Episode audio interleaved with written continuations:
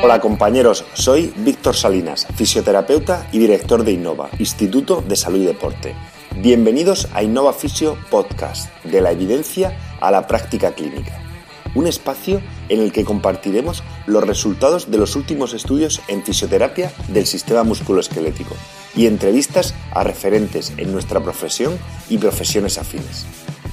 Todos tenemos unas agendas muy apretadas que nos impiden estar al día en nuestra profesión y por eso el objetivo de este podcast es hacer accesible al fisioterapeuta las últimas investigaciones de una manera sencilla, clara y con una evidente aplicación práctica.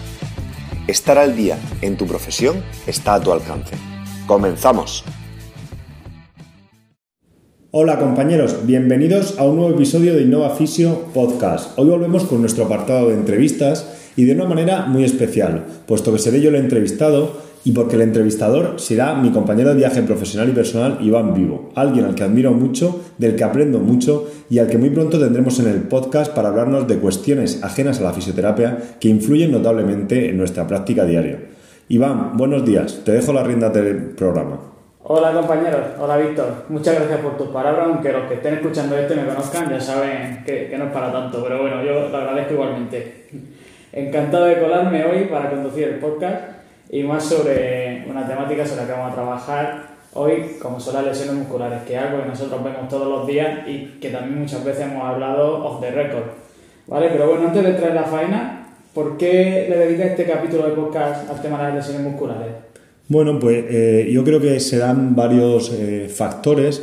El primer factor probablemente es porque la incidencia lesional, eh, bueno, como dice la literatura científica, es muy elevada, el índice de recidivas es muy alto y cada vez estamos encontrando mayor número de deportistas lesionados con recidivas y además de muchísimos deportes. En general, la, práctica deportiva se ha visto incrementada de manera brutal, eh, con todos sus aspectos positivos, pero obviamente también tiene todos sus negativos. También eh, la introducción de, la mujer con pleno derecho y a máximo rendimiento en el deporte de, general, en todo tipo de deportes, pues también ha aumentado la incidencia lesional y, obviamente pues recibimos muchos y hay muchos compañeros interesados en esta temática. De igual manera, eh, creo que, que, los fisios hemos estado muy centrados en esa fase inicial de las lesiones, en la fase aguda. Eh, muchas de estas lesiones ni nos aparecían en consulta o iban directamente a, médicos o servicios de urgencias y se quedaba ahí en, pues en el limbo un poco todo lo que es una rehabilitación pura y dura de una lesión muscular desde el día que te lesionas hasta el día que vuelves a jugar. De manera paralela a esto, pues creamos una formación en lesiones musculares para que haya una metodología común y un idioma común entre los fisioterapeutas para que los fisioterapeutas tengan confianza en hacer toda esa fase que, ahora se ha querido llamar de, de, readaptación, pero que al fin y al cabo es de rehabilitación de lesiones musculares. Y bueno, pues hemos dado una formación en Alicante, ahora vamos a dar una en Vigo y esperemos dar una en Murcia. Entonces, el, objetivo es entre todos, eh, pues aprender y crear, como he dicho anteriormente, una metodología pues para, hacer el mejor abordaje posible de, de estas lesiones. Ok, ahora que nombras la redactación, parece inevitable la pregunta por el conflicto que hay últimamente por el tema de la redactación entre fisios y CAP. Eh, hay, por lo que parece, un solapamiento en algunas competencias que se dan, hay una especie de guerra que vemos en redes sociales, también entre colegios se han pronunciado con el tema de la redactación. ¿Qué opinión guardas al respecto de este tema? Bueno, yo que, creo que, que como en muchos aspectos de la fisioterapia, y de, la vida, pues he ido variando mucho el, discurso al respecto. Eh, actualmente, y tratando de, de, mantenerme eh, con la mayor objetividad posible dentro de la subjetividad que tenemos todas las personas, pues yo creo que es muy, muy difícil delimitar eh, cada profesión y todas las profesiones, si empezamos a, indagar, pues todas encuentran cierto grado de conflicto. Entonces no sabemos realmente dónde están esas líneas rojas que yo creo que tienen que ir más marcadas por el, por el profesional en sí o por la persona en sí que por el cuerpo de la profesión, dentro de que cada uno tenemos unas eh, competencias. Pero a mí me resulta bastante eh, difícil. Yo cuando empecé a estudiar ya hace muchos años, en el 95, eh, los CAF, que no eran CAF en aquella época, eran INEF, pues no se dedicaban a ningún ámbito de la rehabilitación. Eso es algo pues, bastante reciente y se dedicaban al ámbito del rendimiento y al ámbito de, la educación. Ahora es cierto que, han, han, cogido y que creo que son absolutamente necesarios en el manejo de muchísima patología crónica y en la prescripción de ejercicio, pero mm, no entiendo mucho la crítica hacia lo que es hacer una rehabilitación pura y dura que se ha hecho durante toda la vida y en muchísimos países la siguen haciendo los fisioterapeutas y no se llama readaptación, se llama rehabilitación.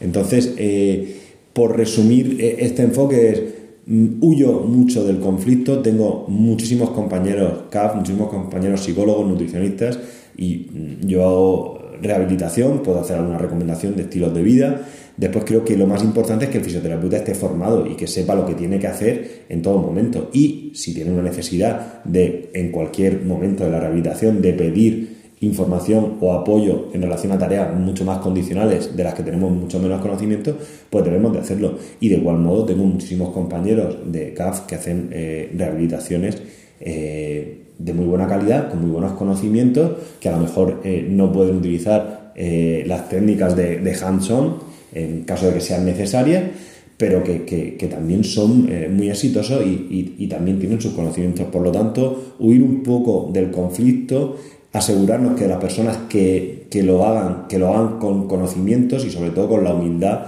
de descubrir lo que no sabemos hacer y pedir ayuda al resto de compañeros que, son, que, somos todos por el bien del paciente.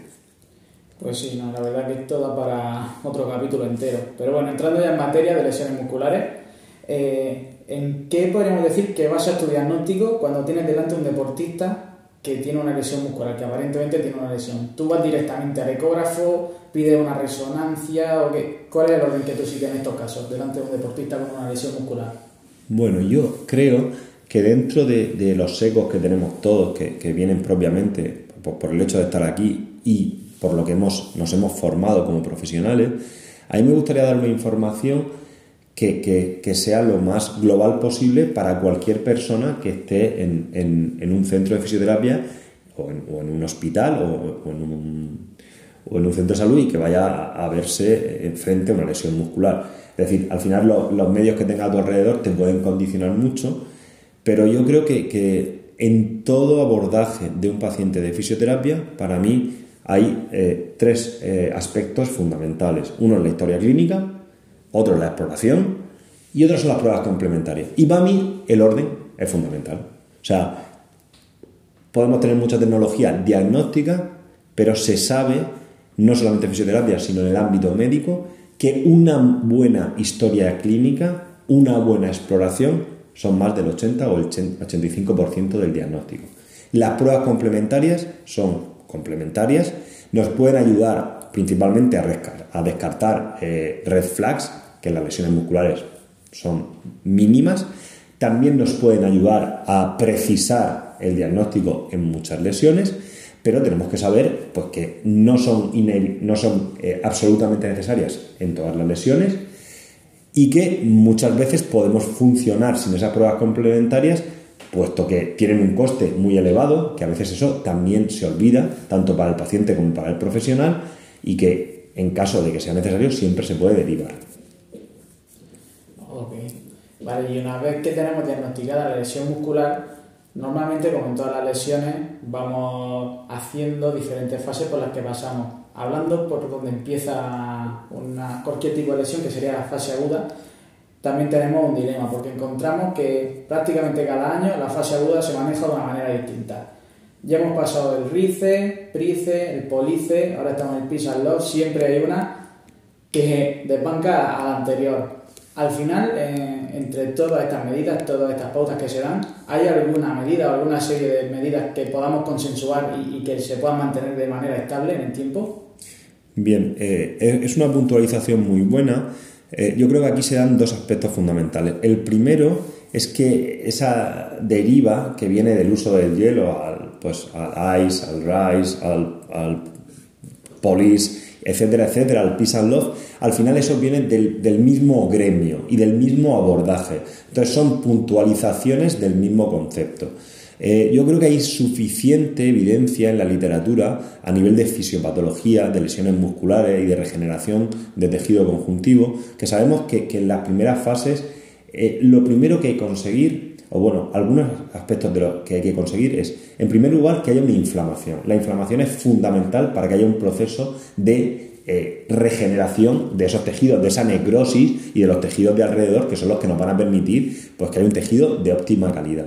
Y lo que se sabe en la ciencia que, se conoce como ciencia de, de resolómica, resolomics, que realmente tiene que haber un pico de inflamación, pero después va a haber para que esos mismos eh, pues macrófagos, neutróficos, lo que es el sistema inmunitario, tenga la capacidad de revertir ese pico de inflamación de una manera fisiológica. Esto realmente no suele recurrir por diversos motivos. El primero es porque utilizamos eh, a, a toda costa medios para evitar que se produzca la inflamación. Lo primero que suelen hacerte cuando hay una lesión muscular o un E15 incluso, pues es vendarte, comprimirte y entonces al final eso intenta evitar que se produzca esa inflamación. La inflamación es buena, la inflamación es evolutivamente la que nos ha traído aquí y no suele haber un exceso de inflamación en este tipo de problemas como podría ser una enfermedad inflamatoria de otro tipo en, en el organismo. Entonces, la inflamación tiene que existir, se tiene que permitir y se tiene que modular. Muchos inhibidores o de los antiinflamatorios no esteroideos lo que hacen precisamente pues, inhibidores de la COX-1, de la COX-2, que lo que hacen es inhibir esa cascada inflamatoria, pero impiden después que haya un proceso de resolución de la inflamación. Entonces, cuanto más intervenimos en esa fase, o cuando quedamos mucha inflamación, también a veces los fisioterapeutas, meter técnicas de fisioterapia invasiva o técnicas con PRP, etcétera, etcétera, esa... Eh,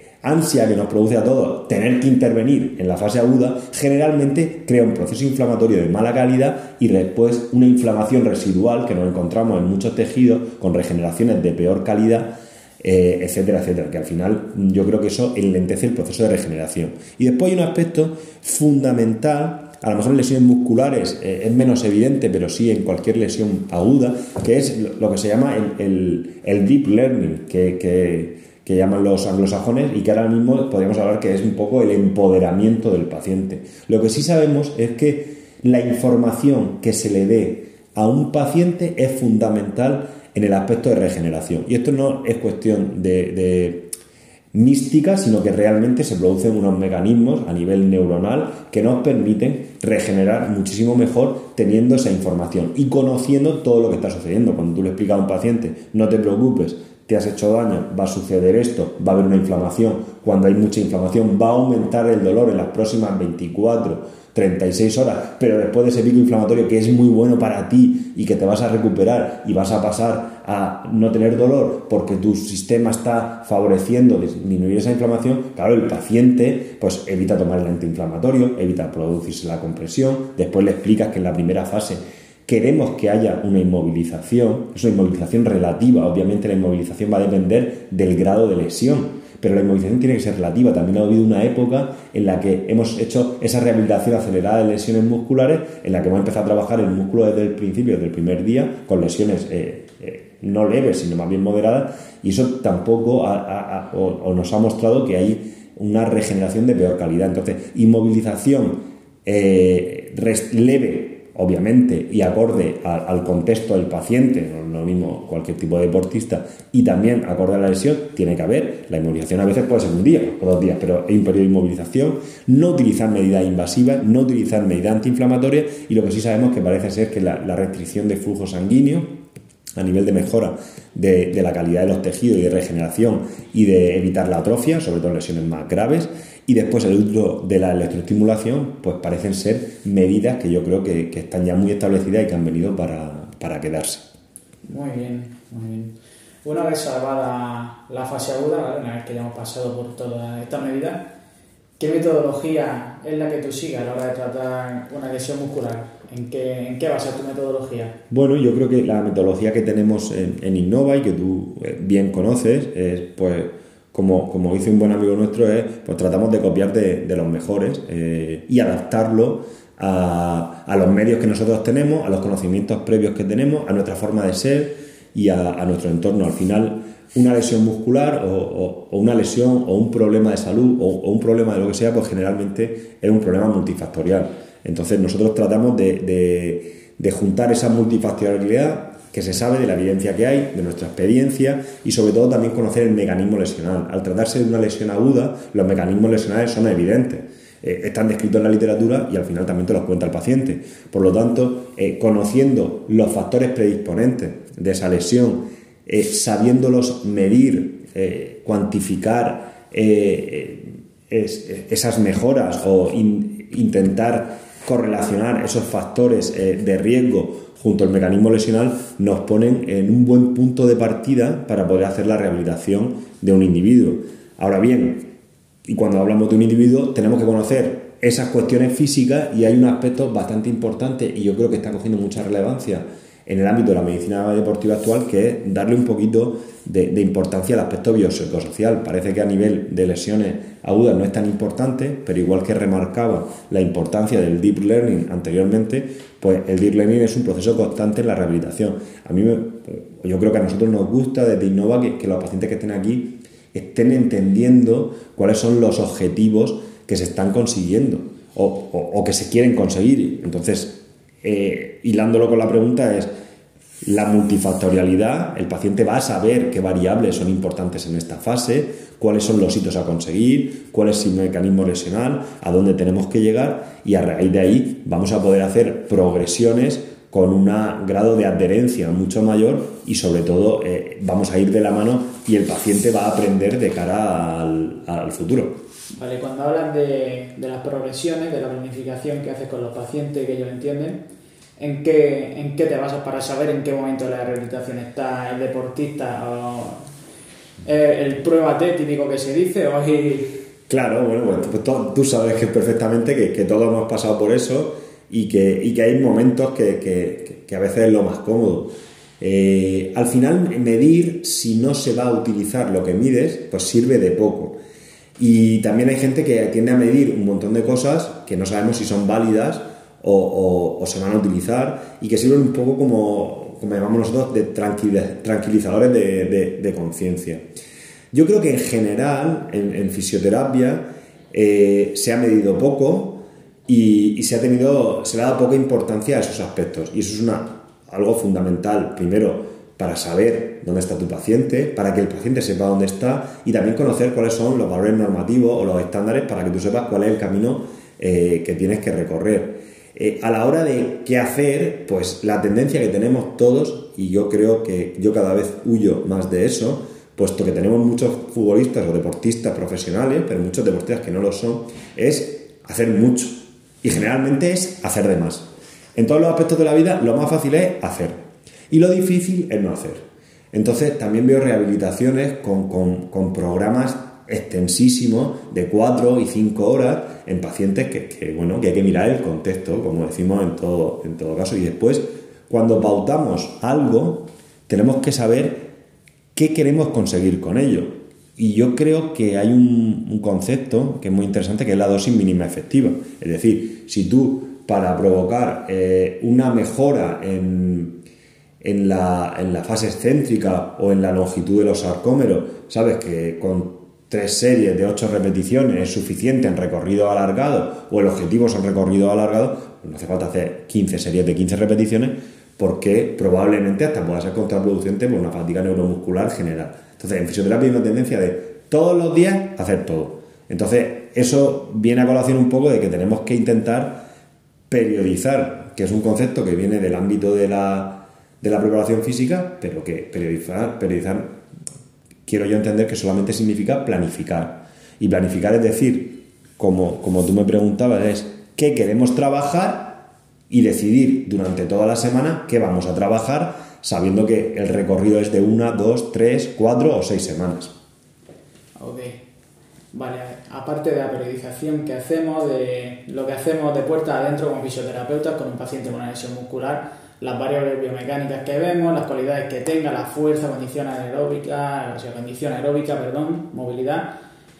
Aparte de todo eso, se tiene en cuenta el contexto del paciente, o sea, lo que hace el paciente cuando sale por la puerta de la clínica hasta que vuelve, Claro, eh, tal vez en, las lesiones musculares agudas no sea eh, tan determinante, pero yo creo que, a veces eh, en esta época en la que tenemos tanta información, todos tenemos capacidad, o muchos tienen capacidad de, recopilar toda la información y hacer un protocolo, un algoritmo o el programa ideal para el paciente.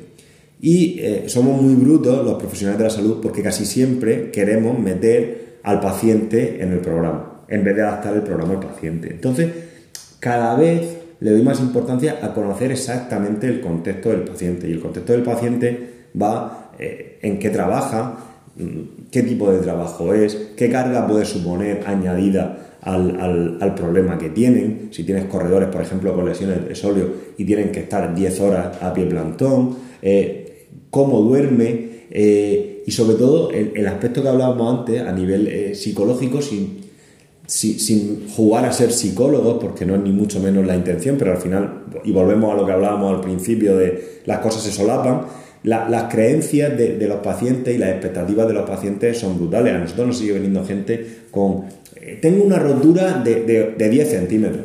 Y entonces, claro, el paciente no tiene la culpa, pero es que el 87% de las creencias que tienen los pacientes eh, vienen determinadas por los profesionales de la salud. Y en muchos casos son erróneos, porque a lo mejor eso no es importante. A mí me gustaría más que, puesto que una rotura muscular puede ser de... Eh, pues de unas dimensiones X, pero tiene que ver el edema, hay muchos factores que, importan. Y creo que el foco del paciente en, ese tema estructural eh, debería de irse más a ese tema funcional, es decir, tengo una lesión que ahora mismo no me permite andar sin dolor, o tengo una lesión que ya me permite bajar la escalera, o tengo una lesión que me permite hacer eh, X ejercicio, o tengo una lesión que ya me permite trotar. Entonces es cambiar un poco el, el enfoque solamente mecanicista, entender un poco eh, todo el contexto del paciente y eh, dirigir al paciente a, entender también sus hábitos de vida, sus hábitos de trabajo, sus hábitos de alimentación, de sueño y demás. Es conocer un poco eh, quién tiene delante, básicamente. Sí, ahora me salgo un poco del puesto de, entrevistador para, para, hacer una aportación, porque aquí hay compañeros que, sobre todo, pasa mucho en el fútbol, no quiero señalar, pero pasa mucho en el fútbol, y muchos compañeros fisios tienen una gran fuente de frustración cuando se le va un jugador lesionado un viernes y el lunes llega un poco peor, vamos a decir que por no descansar lo suficiente. Entonces, no creo que sea responsabilidad nuestra ser la niñera de muchas veces de los deportistas que tenemos y bueno, lo último que queremos otro colectivo profesional, otro colegio profesional como sea de niñeros que se inevite con el fisio ¿vale? Pero sí hay cosas que tenemos que tener en cuenta, como el día a día de, de, cualquier deportista que tiene una lesión, ya sea muscular, sea cualquier tipo de lesión. Entonces, el 100% no es lo que hacen de puerta adentro con nosotros, sino con nosotros solo hacen una parte pequeña de lo que es todo, lo que son sus hábitos de vida. Pero bueno, sin dispersarnos, volvemos a nuestro tema y, y, antes de despedirnos, ¿nos podría hablar un poco de, del curso que tienes, de tu formación que tienes sobre lesiones musculares, cómo, de qué manera la vas a enfocar? Bueno, yo creo que, ya hemos hecho dos o tres formaciones al respecto. He cogido un poco eh, todas las sugerencias de los oficios que hemos ido formando. Y la idea era lo que te comentaba Iván al principio de la entrevista, es decir, a mí me gustaría ayudar o complementar a los fisios para que se sientan muy cómodos con cualquier tipo de lesión muscular desde la fase aguda hasta la fase de return to play y hasta el trabajo que hay que hacer una vez que el, deportista ha vuelto eh, a la competición. Entonces es una formación que tiene una gran base teórica y que además tratamos de, dar herramientas de, mayor o, menor coste económico para que vean que, al final con lo poco que tengas también puedes eh, eh, diagnosticar, puedes cuantificar, puedes monitorizar y puedes tener una cierta tranquilidad en el return to play. Y después, pues a los fisioterapeutas yo creo que le falta eh, ese conocimiento práctico de saber hacer o saber enseñar ejercicio y yo creo que eso también lo abordamos en, la formación. Entonces es eh, básicamente que, el fisio antes decíamos que estaba en la camilla y solo hacía la fase de camilla. Ahora también tengo la sensación de que hay muchos fisios que solo hacen la fase diagnóstica se convierten meramente en médicos. Que no critico yo eso porque hay compañeros que son excepcionales y a los que yo les mando gustosamente para que me eh, afinen ese diagnóstico en caso de sea necesario. Pero si no ellos, algún compañero suyo de, su centro debería de, tener una formación para poder abordar estas lesiones puesto que el fisioterapeuta creo que tiene un papel fundamental en, en ellas. Muy bien, vale. Y una última pregunta que, que no ha dado para hacer incluso conferencias, pero bueno, vamos a intentar resumirla un poco. ¿Se pueden prevenir las lesiones, en este caso las lesiones musculares? Claro, pues esta es la, la, pregunta del millón y como tú bien dices, pues los, médicos deportivos y, y, los fisios de, alto nivel pues tratan de discutir.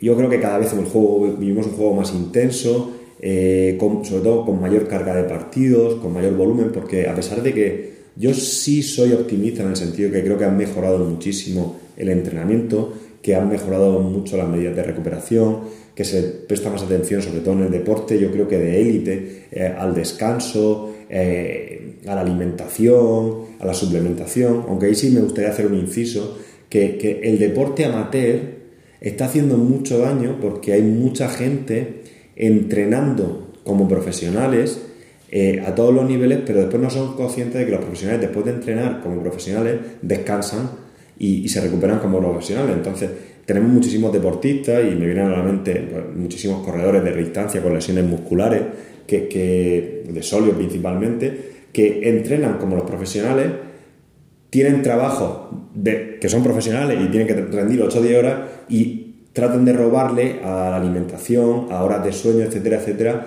y crear un terreno que, no está lo mejor abonado posible. Entonces, eh, está muy bien querer mejorar, está muy bien querer progresar, pero si no miramos el contexto, pues eh, nos puede perjudicar. Y como te decía, pues yo creo que la, prevención primaria es difícil, es difícil, creo que las lesiones son inherentes al máximo rendimiento, al querer sacar lo máximo en las condiciones de máxima exigencia. Eh, se nos olvida un poco lo que es la exigencia no solo física, sino mental de, ese estrés. Y son reducibles porque tenemos ya, conocemos muchos mecanismos lesionales, muchos factores predisponentes, pero probablemente eh, pretender a jugar a prevención o a evitar o a lesión cero, yo lo veo complicado. A mí me gusta más hablar de reducción de lesiones y sí que creo que el foco probablemente tenga que venir de una prevención secundaria. Si sabemos que, el haber tenido una lesión es el mayor predictor de riesgo de tener otra, pues cuando nos encontremos un deportista que no, no esté lesionado y haya tenido esos problemas, yo creo que ahí sí que tenemos eh, mucha capacidad tanto los fisios como los CAF, con un buen trabajo de evitar eh, o disminuir, mejor más que evitar, disminuir el riesgo lesional.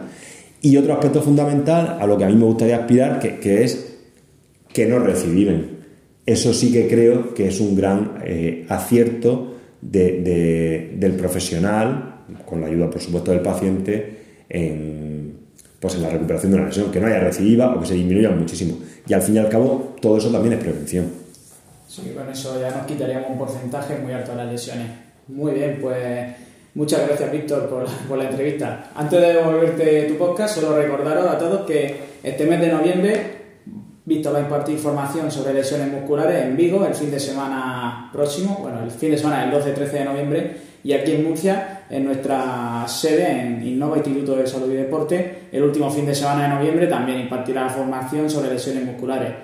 Para lo que lo necesitéis, lo podéis contactar en su correo victorsalinaspalacio.gmail.com o en Twitter en Víctor, doble guion bajo, Salinas, ¿vale? El Instagram todavía se le resiste, pero bueno, algún día caerá. Bueno, muchas gracias, Víctor. Venga, Iván, muchas gracias. Un saludo.